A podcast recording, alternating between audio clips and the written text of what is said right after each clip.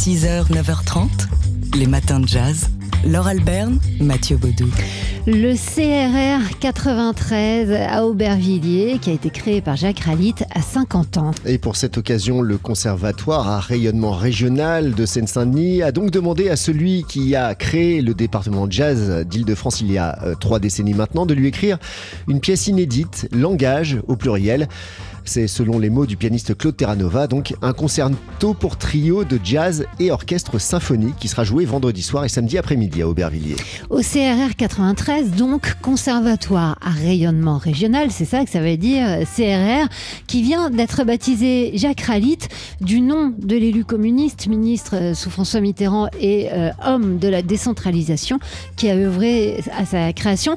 On écoute Claude Terranova. Jacques Ralit euh, c'est le personnage qui a œuvré sur euh, les communes d'Aubervilliers et de Courneuve pour qu'un conservatoire conséquent soit créé, pour que tout le monde puisse avoir accès à, euh, la culture. Pourquoi avoir créé un département de jazz? Parce que c'est une musique euh, qui représente très certainement la liberté, et parce que c'est une musique qui n'était euh, peut-être pas enseignée nulle part, parce que c'était une musique pour laquelle il était nécessaire de l'enseigner. C'était le premier département de jazz qui existait dans un CRR en Ile-de-France, avant que soit créé euh, même le CNSM, euh, qui arrivera bien après, enfin voilà.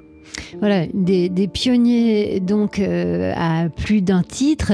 Le CRR 93 à Aubervilliers qui va accueillir deux concerts, vendredi soir et samedi après-midi, donc avec l'orchestre symphonique dirigé par Alexandre Grandet pour la création de cette pièce de 40 minutes qui s'intitule Langage au pluriel. Langage pour trio jazz et orchestre symphonique avec François Lezo à la batterie, Volodia Lambert à la contrebasse et Claude Terranova qu'on a entendu à l'instant au piano. Et donc euh, à la composition de cette pièce pour fêter le 50e anniversaire du CRR 93. Les matins de jazz. Noir, rappelez-vous, c'était un livre au début, le récit de cet épisode mal connu de la lutte pour les droits civiques avec la jeune africaine-américaine Claudette Colvin, 15 ans, qui, 9 ans avant Rosa Parks, avait refusé de céder son siège à une passagère blanche dans un bus. Le nom que l'histoire a retenu, c'est le second, celui de Rosa Parks, et pas le premier, celui de Claudette Colvin. Et en 2015, l'écrivaine Tania de Montaigne, on a fait un livre, puis il y a eu une BD et aussi un spectacle mis en scène par Stéphane Fuenquinos et euh, qui a fait monter Tania de Montaigne sur scène. On vous en avait parlé ici dans ces matins de jazz. Aujourd'hui et pendant un mois, ce récit donc noir devient, et c'est une première au Centre Pompidou, une installation en réalité augmentée à la croisée des arts numériques et du spectacle vivant. Alors c'est un, un, dispositif en réalité augmentée, c'est-à-dire que on portera des lunettes et des casques spéciaux qui nous permettront euh, non pas d'être isolé et de voir une réalité différente, mais bien notre réalité augmentée d'une réalité euh, numérique euh, et, virtuelle. Et, virtuelle, voilà, qui a été filmée avec de vrais acteurs sur fond vert. Cette installation immersive a été réalisée par Pierre-Alain Giraud et le metteur en scène Stéphane Fuenquinos qu'on écoute. Le fait de travailler en, en tridimensionnel ou quadridimensionnel avec le son, avec aussi l'image, ça nous a imposé une autre méthode de travail et même une autre méthode de direction euh, d'acteur. Et ce qui est fou, c'est que c'est là que Pierre Alain était toujours à mes côtés parce que lui, il avait trois ou quatre coups d'avance. Donc vous envisagez une idée, mais forcément la mise en scène, se fait, c'est comme si c'était la post-production qui va permettre de euh, d'imaginer euh, des images. Alors on a hâte de voir ça. Hein. Ça commence aujourd'hui. On l'a on l'a pas encore vu. On n'a pas encore pu se prêter à cette expérience euh, immersive. Ça commence au Centre Pompidou. Et ça dure pendant un mois. Noir donc ce récit de Tania de Montaigne à vivre de l'intérieur. Les matins de jazz. Ça débute aujourd'hui au Centre Pompidou, une expérience tout à fait inédite. Autour de Noir. Noir, c'est ce récit, cet épisode mal connu de la lutte pour les droits civiques aux États-Unis. La jeune africaine-américaine Claudette Colvin, 15 ans, qui, 9 ans avant Rosa Parks, a refusé de, céder son siège à une passagère blanche dans un bus. Le, un nom que, l'histoire a, retenu, euh, c'est celui de, de, Rosa Parks, mais pas celui de Claudette Colvin. Et c'est pourtant elle qui est au cœur de ce récit de Tania de Montaigne. En 2015, déjà, l'écrivaine Tania de Montaigne en avait fait un livre, un livre qui est devenu une BD et puis aussi un spectacle hein, de théâtre mis en scène par Stéphane Fuenquinos qui a fait monter Tania Montaigne sur scène. Et aujourd'hui, et ça va durer un petit peu plus d'un mois. Noir devient, c'est une première au Centre Pompidou, une installation en réalité augmentée à la croisée des arts numériques et du spectacle vivant. Un dispositif qui plonge le spectateur donc dans le sud des États-Unis à l'époque de la ségrégation, le 2 mars 1955. Écoutez ma voix et avancez. À présent, c'est comme si vous alliez dans le recoin le plus obscur. Car oui, désormais, vous êtes noir.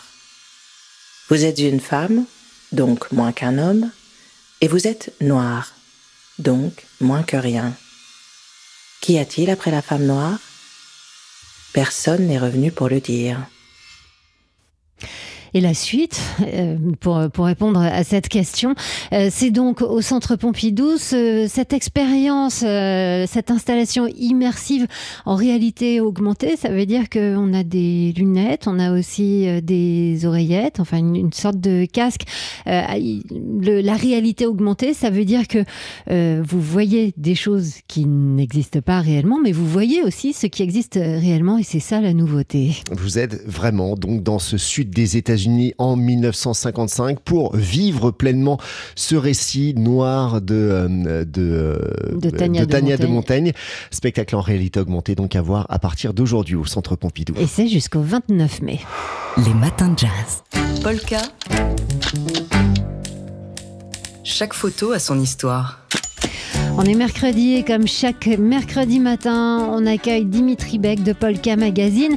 Avec Dimitri, la sélection de Polka cette semaine, c'est une photo euh, qui a fait la une du quotidien Libération vendredi dernier. C'est une armée de casques bleus qui s'étire devant nos yeux, des casques bleus par dizaines. Non pas les soldats des Nations Unies, mais un escadron de gendarmes mobiles et de CRS français. Une cohorte de policiers donc, les uns derrière les autres, en faction, massés comme un seul homme, même si l'on peut deviner quelques femmes derrière les visages et les casques.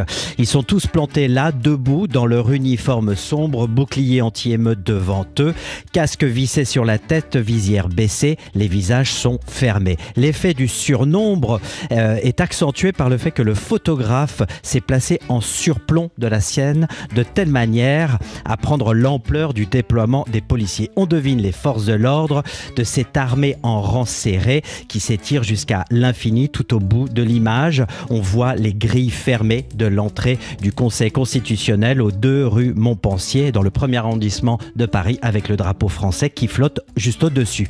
Mais que fait la police, lors amassée derrière la comédie française et le palais royal Eh bien, elle veille et protège le Conseil constitutionnel lors de cette douzième journée de grève intersyndicale contre le projet de réforme du gouvernement.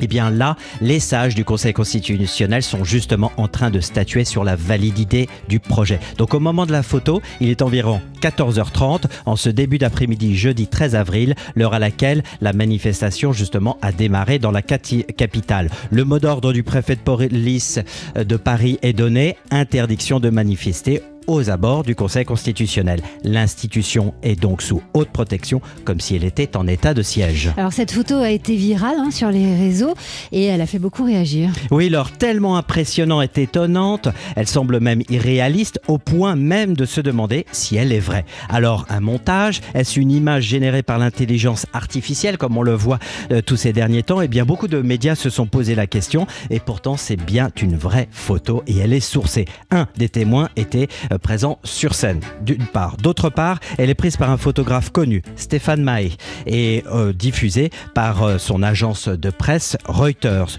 Donc pas de doute sur la véracité de cette photo. Beaucoup ont ironisé sur le processus du cheminement démocratique du texte de loi, pour reprendre les éléments de langage de l'Élysée. Eh bien, cette image semble bien nous dire le contraire. Elle renvoie plutôt à l'imagerie d'une action, je dirais même réaction, d'un régime autoritaire. Alors, qui le veuille ou non, le gouvernement fait passer un message négatif avec cette démonstration de force, un aveu et un signe de faiblesse de l'exercice du pouvoir républicain.